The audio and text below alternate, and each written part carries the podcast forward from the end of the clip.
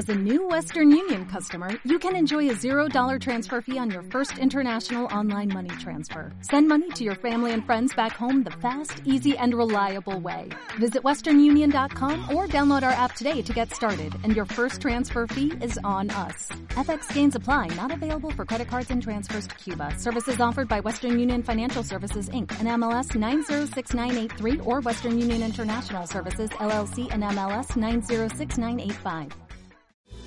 Bienvenido al podcast de Living Room. Esperamos que disfrutes este mensaje y que sea de gran ayuda para tu vida. Mantente conectado y suscríbete a nuestro canal. Mira, Living Room es un espacio diseñado, así como ves, donde tú puedes disfrutar, venir a conectarte con Dios y disfrutar ese momento. Y quiero que hagamos una oración esta noche para empezar, para que, para que Dios hable. Algunas personas han venido a buscar respuestas a algunas de las situaciones que están viviendo. Hay gente que está necesitando una palabra de Dios, una palabra de ánimo. Así que quiero que, que cerremos todos los ojos y hagamos una oración. Padre, te damos gracias Dios por esta noche. Venimos aquí, Señor, a encontrarnos contigo. Háblanos, Señor, esta noche. Toma el control de esta reunión, Padre. Trae tu presencia, trae tu espíritu de paz a este lugar, Señor. Gracias porque tú estás aquí, Padre. Toma el control de mi boca. Espíritu de Dios, que seas tú enseñando esta noche. Y haz lo que tengas que hacer, Padre. Ponemos esta reunión en tus manos, Dios. En el nombre de Jesús. Amén.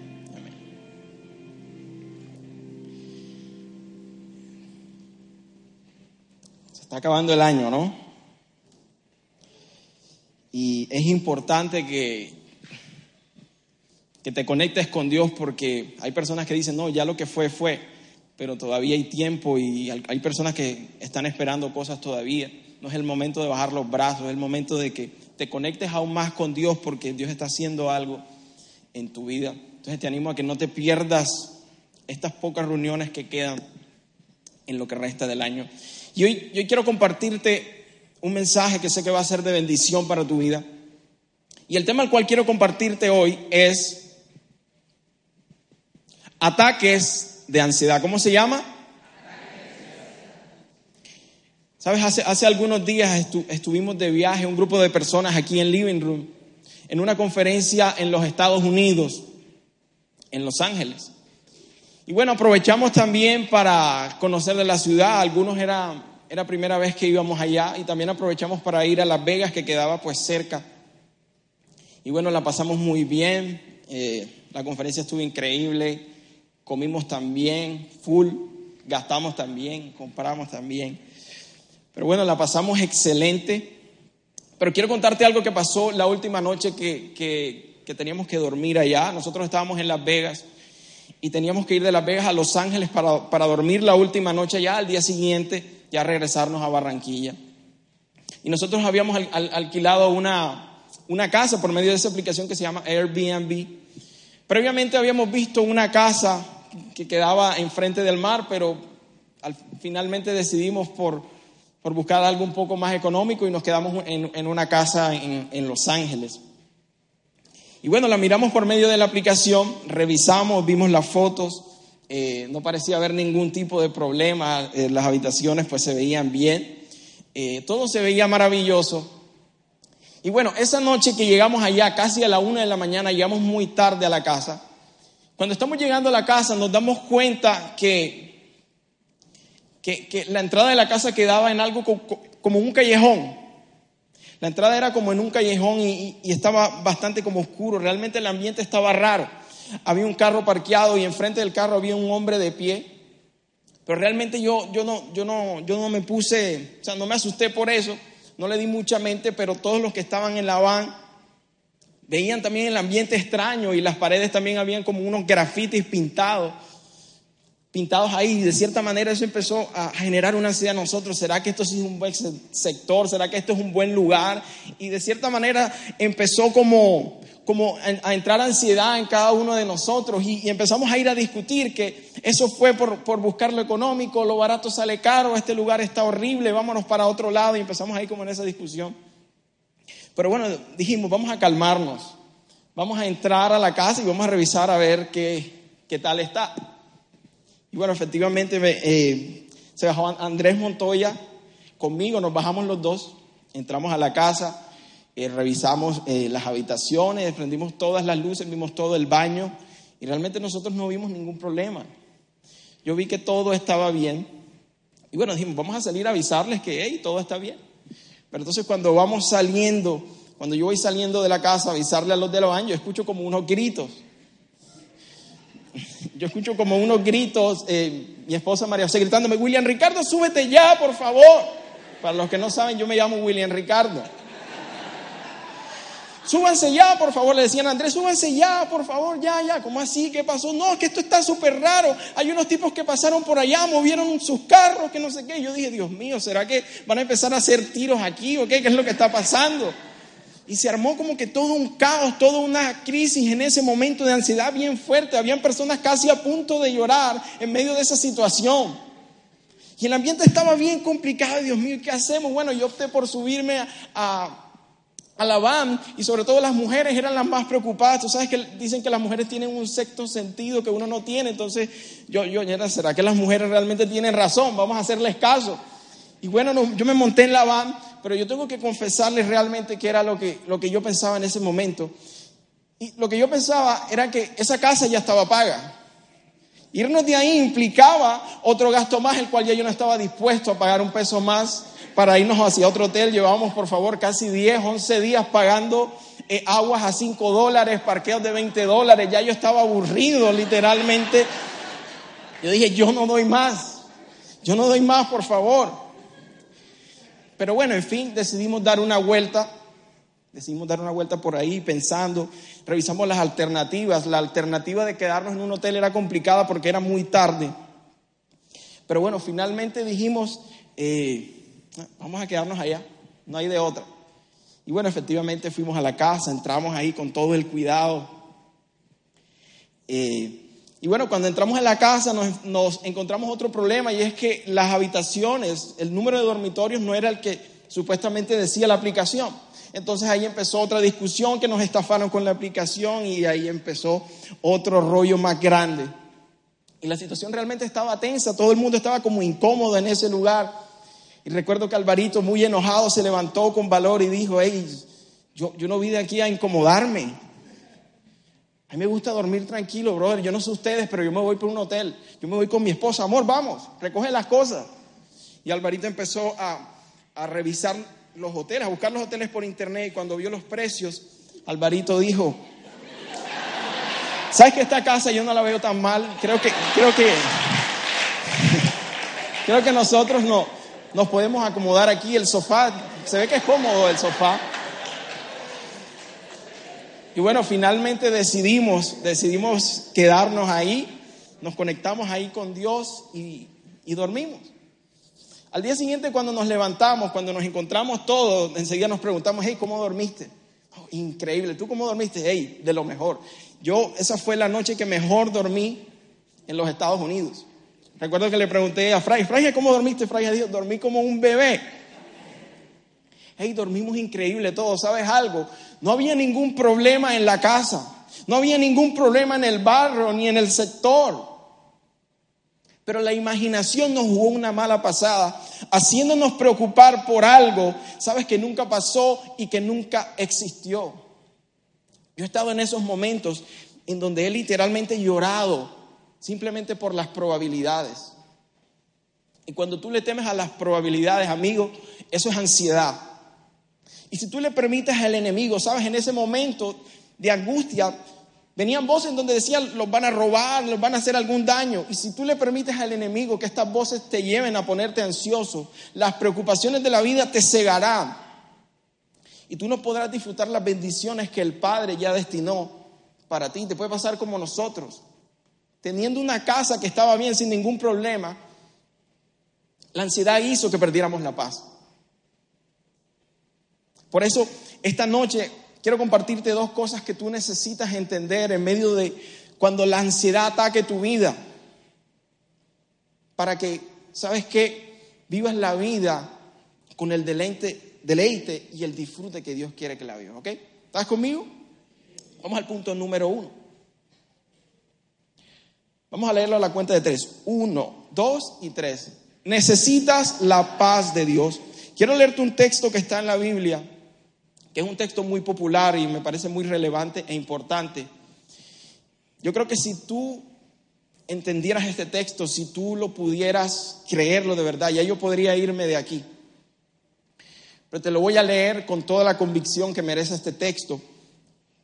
Está en Filipenses 4, del 6 al 9. Dice, no se preocupen por nada, en cambio oren por todo. Díganle a Dios todo lo que necesitan y denle gracias por todo lo que Él ha hecho. Así experimentarán la paz de Dios que supera todo lo que podemos entender. La paz de Dios cuidará su corazón y su mente mientras vivan en Cristo Jesús. Y ahora, amados hermanos, una cosa más para terminar. Concéntrense en todo lo que es verdadero, todo lo honorable, todo lo justo, todo lo puro, todo lo bello y todo lo admirable. Piensen en cosas excelentes y dignas de alabanza. No dejen de poner en práctica todo lo que aprendieron y recibieron de mí, todo lo que oyeron de mis labios y vieron que hice. Entonces el Dios de paz estará con ustedes. ¿Cuántos dicen amén a esa palabra? Así es. ¿Sabes? Este texto dice, no te preocupes por nada. Otras versiones dicen, no estés afanoso por nada, no te inquietes por nada. Y eso suena a algo muy simple. Eso es como cuando tú estás preocupado y alguien te dice, hey, no te estreses. Pero esa frase, no te estreses, es la frase que menos ha desestresado a personas en todo el mundo. Pero en medio de todo, la palabra de Dios es la verdad y en la palabra de Dios hay poder. Y Dios dice en su palabra, no te preocupes por qué por nada. Hay que preocuparse por el dinero, por el amor, por la salud, por la ropa, el alimento. Dice, no te preocupes por nada. No hay una sola cosa por la cual Dios dice que tú debes estar preocupado. ¿Sabes por qué? Porque Dios no quiere que tú pierdas el tesoro de la paz que Él ya ganó por ti. ¿Sabes que estamos en una nueva era? Que es la era del terrorismo. El terrorismo tiempo atrás, ¿sabes? No se veía, realmente es un nuevo tipo de guerra, un nuevo tipo de batalla. Y tú sabes que el, propósito del terrorista no es matar a quien mata, es más bien a quien deja aterrorizado. Él usa al que mata para traer angustia al que no fue asesinado. Es por eso que un ataque terrorista siempre se hace en lugares visibles. Tú ves que los terroristas no hacen, no hacen ataques en lugares privados, porque cuando es visible y en lugares públicos se hace mucho más efectivo. Por eso siempre son atentados en lugares públicos. Y sabes, así como es de horrible el atentado en contra de la víctima, el atentado real no es solo en contra de la víctima. El atentado real es contra aquel que no fue asesinado y que sobrevive. ¿Sabes por qué? Porque crea una atmósfera y siempre un ambiente que dice, tú puedes ser el próximo. Y sabes, esto genera en ti cierta ansiedad, donde tú a veces no puedes disfrutar la vida, no puedes disfrutar de, tu cena, de tu almuerzo, de tu familia, porque el terrorista te lleva a una prisión que tu imaginación ha creado. El enemigo se especializa en ataques terroristas ataques de ansiedad. Mira, todos los que estamos aquí somos atacados por la ansiedad, por un terrorista.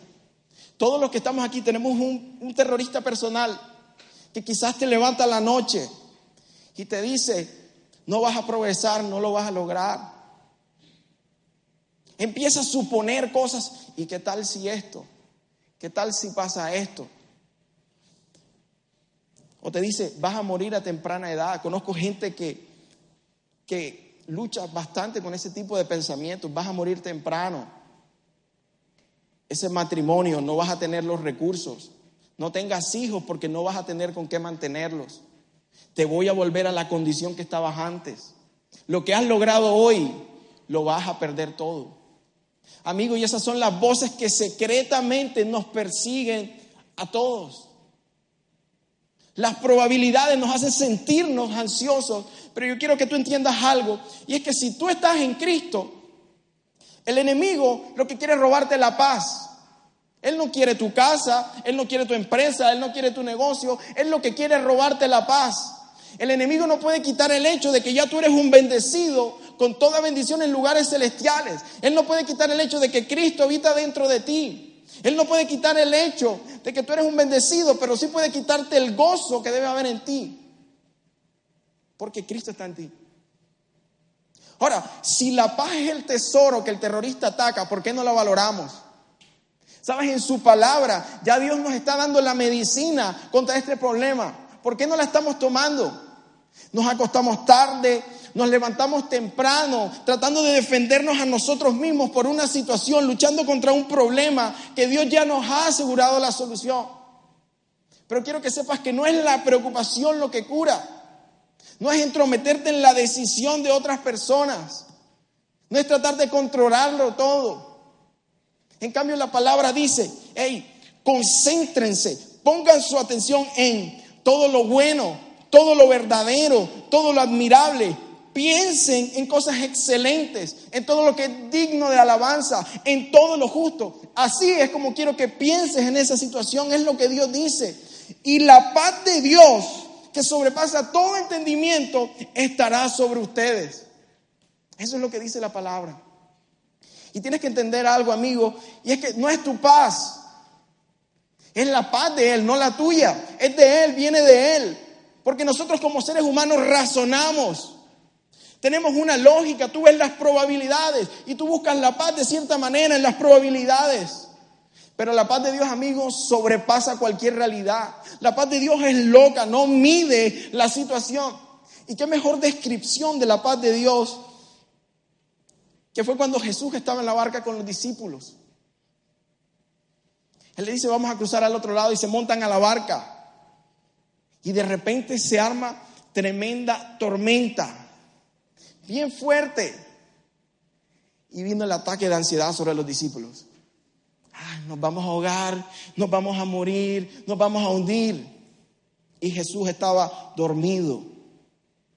Amigo, porque la paz de Dios no mide la situación, es loca. Esa es la paz de Dios.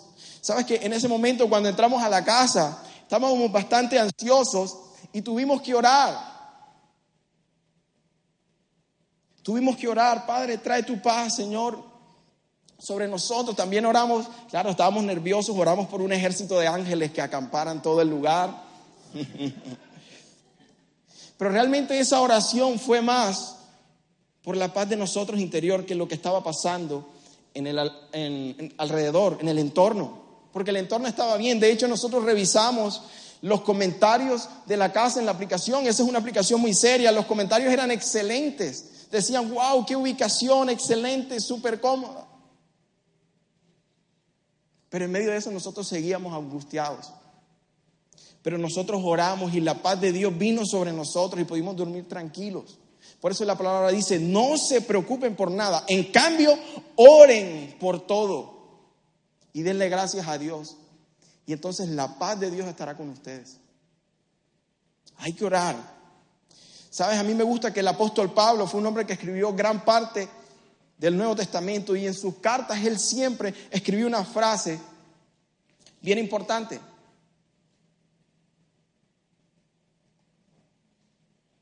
Él en medio de las cartas que escribía, él siempre empezaba saludando a las personas y él luego escribió una frase que decía, que Dios nuestro Padre y el Señor Jesucristo les den gracia y Pablo sabía lo importante que era tener la paz de Dios en nuestros corazones. Gracia y paz, una combinación explosiva.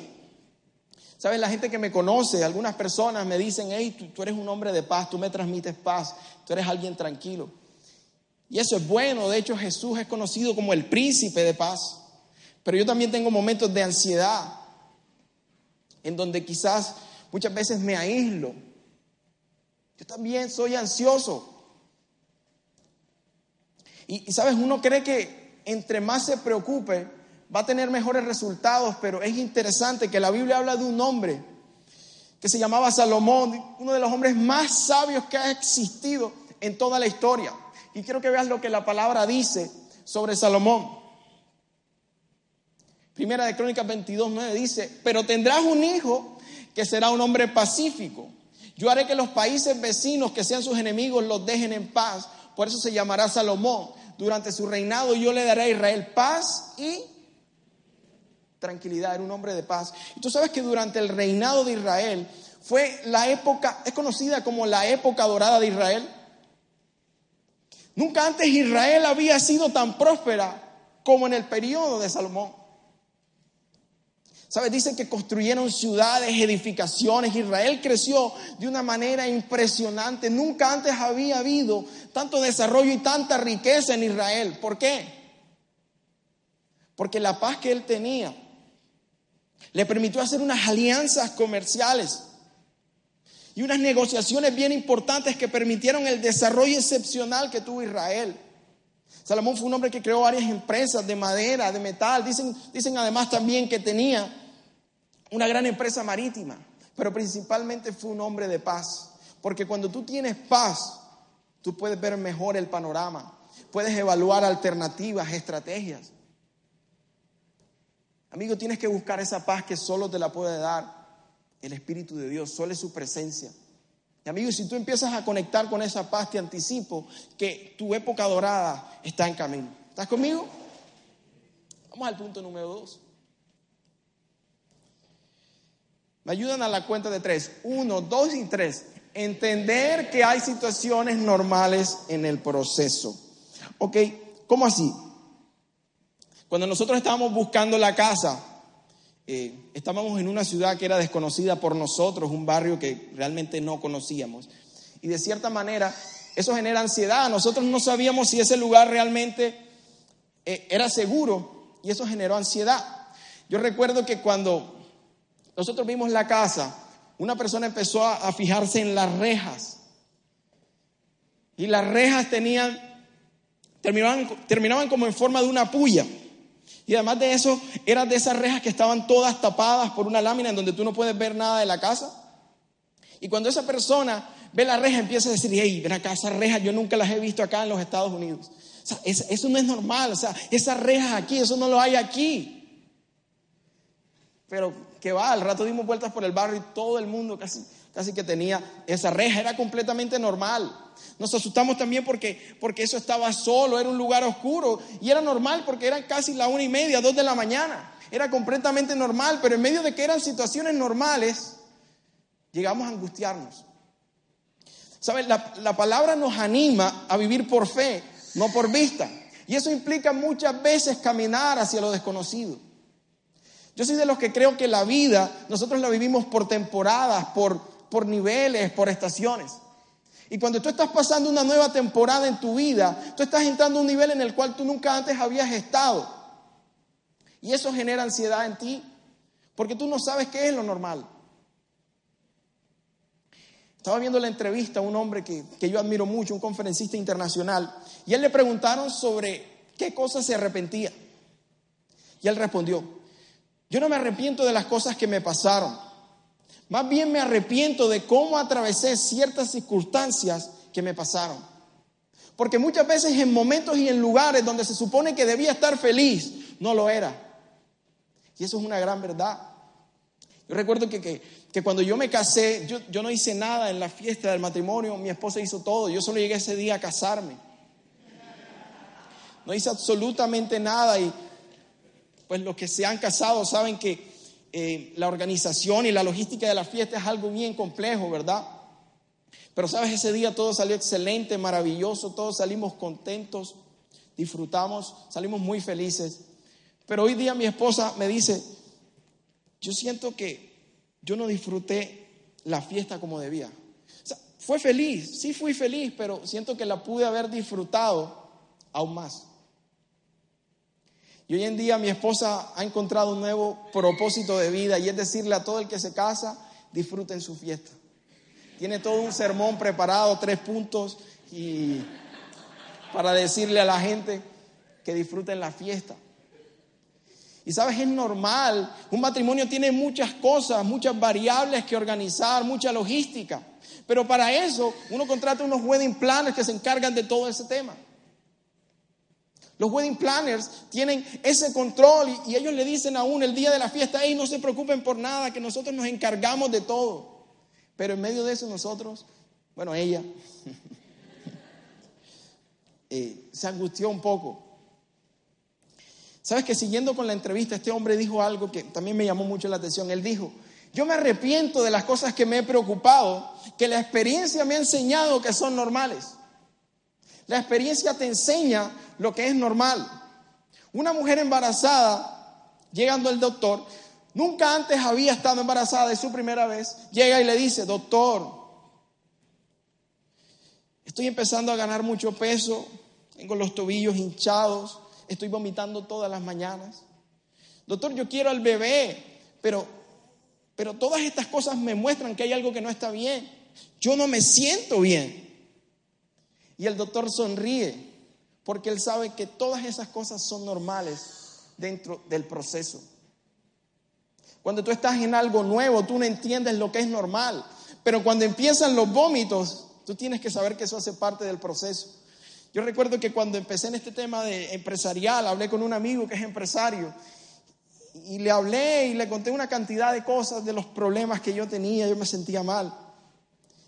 Y él me dijo, amigo, Tú lo que me estás contando son los problemas que tienen todos los empresarios. Eso es normal. Yo como, yo como que, ah, ok. Para las personas que, están pasando de, una transición de ser empleados a, a tener su propio negocio, muchas cosas cambian. Ahora ya no tienes el sueldo fijo. Ahora tú dependes de que tu empresa, que es gerenciada por ti, produzca los resultados que te den el sustento. Y mucha gente se angustia por eso. Ay, ahora no tengo el sueldo fijo. Sí, pero eso es normal. Cuando yo empecé en el tema empresarial también, recuerdo, y esto Carlos lo hablaba la, semana pasada, para mí deber dinero, tener alguna deuda era algo satánico. Pero en este proceso he entendido, en mi camino he entendido que eso hace parte del proceso. Nunca había estado en ese momento en donde tú le vendes algo a un cliente, pero luego el cliente se demora en pagarte y tú tienes el proveedor cobrándote y esa cadena que los que tienen empresa entienden de qué se trata. Para mí eso era algo súper angustiante, pero yo entendí que eso hacía parte también del proceso de lo que Dios estaba haciendo. Es normal que cuando tú estás empezando un negocio no estés teniendo los resultados inmediatos porque lleva tiempo. Eso es normal. Tú tienes que entender que muchas de las situaciones que estás viviendo hoy concuerdan con el nivel en el que tú estás ahora. Pero en ese nuevo nivel demanda que tú creas en el Señor y confíes en Él. Y que no te angusties por cosas que son normales. El pueblo de Israel, ¿sabes? Ellos eran esclavos en Egipto, pero Dios los quería llevar a un nuevo nivel, a la tierra prometida. Pero ese nuevo nivel demandaba fe porque ellos estaban acostumbrados a comer el alimento que los egipcios le daban, pero ahora tenían que caminar por un desierto en donde no veían nada. Un desierto es un desierto. Pero el Padre fielmente les enviaba el maná todos los días. Pero el pueblo de Israel sufría de ansiedad, todo el tiempo se quejaban contra Moisés. Pero el Padre fielmente estaba ahí. Entonces, tienes que entender que hay cosas que son normales, que concuerdan con el nivel en que tú te encuentras hoy. ¿Estás conmigo? Quiero cerrar con una historia que sé que Dios te va a hablar. Quiero que te pongas de pie ahí donde estás.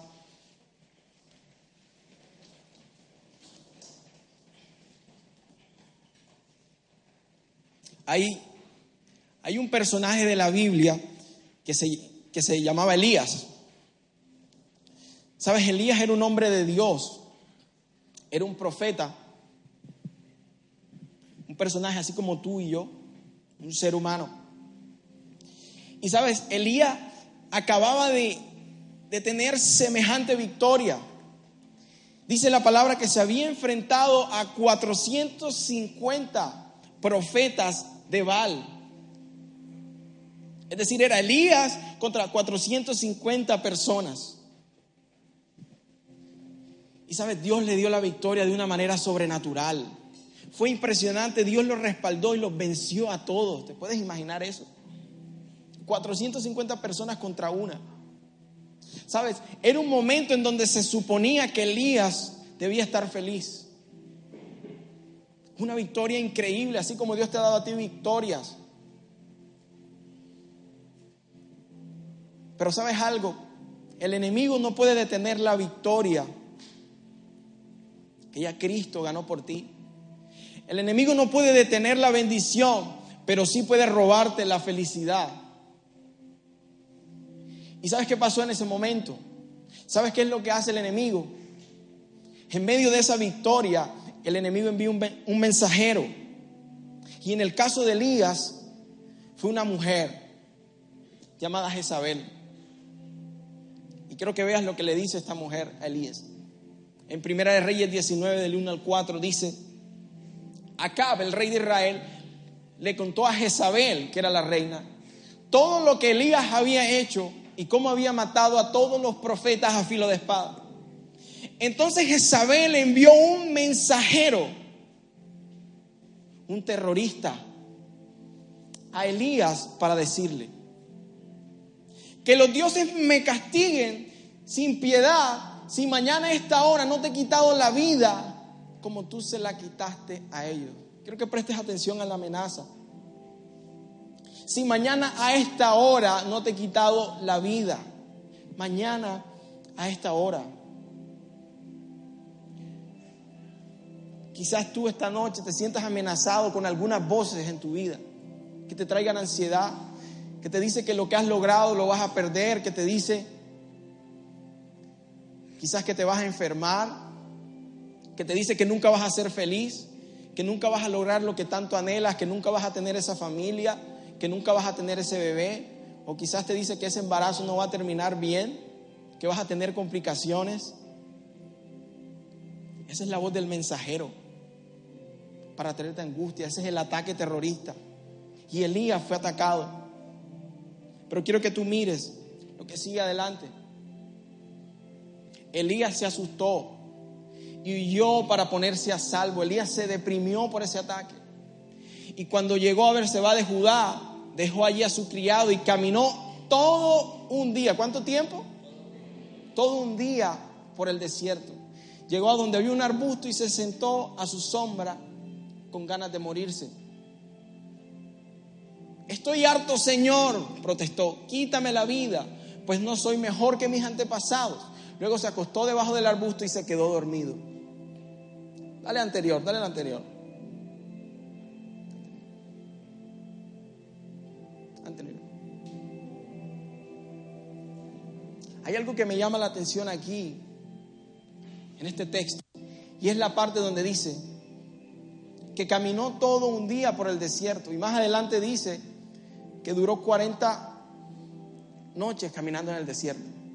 Pero te pregunto algo, ¿cuál fue la amenaza de la mujer? Que mañana a esta hora, cuando la mujer lanza la amenaza, el tiempo estaba corriendo. Pero el tiempo había pasado y no había ocurrido absolutamente nada. Amigo, así es el enemigo. Porque la verdad del asunto es que con lo que él te amenaza, él no tiene el poder para hacerlo. Así es el enemigo. Había pasado el tiempo y Jezabel no había hecho absolutamente nada, solo fue un ataque de ansiedad. Y en medio de todo Elías se deprimió. Pero Elías ignoraba que ya Dios lo estaba protegiendo, ya Dios lo estaba cuidando. Y yo no sé con qué Dios te esté amenazando a ti, pero déjame decirte que Dios es tu protección, que Dios ya te protege, que Dios te ama y no va a permitir que nada malo ocurra en tu vida. Dice la palabra, pelearán contra ti, pero nadie te podrá hacer frente. Dice que si Dios es con nosotros, entonces ¿quién contra nosotros? Amigos, la amenaza terminó esta noche. Si te sientes amenazado, ansioso por alguna situación, la amenaza terminó porque Dios es tu Padre y Él te cuida. Y no va a permitir que el enemigo, dice la palabra, ningún arma forjada prosperará en nuestra contra. Y esa palabra es para ti. Así que ahí donde estás, conéctate con Dios y cántale esta canción. Porque Él venció. Él venció por nosotros en la cruz. El enemigo fue vencido para siempre. Él no tiene autoridad sobre tu vida. Solo puede angustiarte y robarte la paz.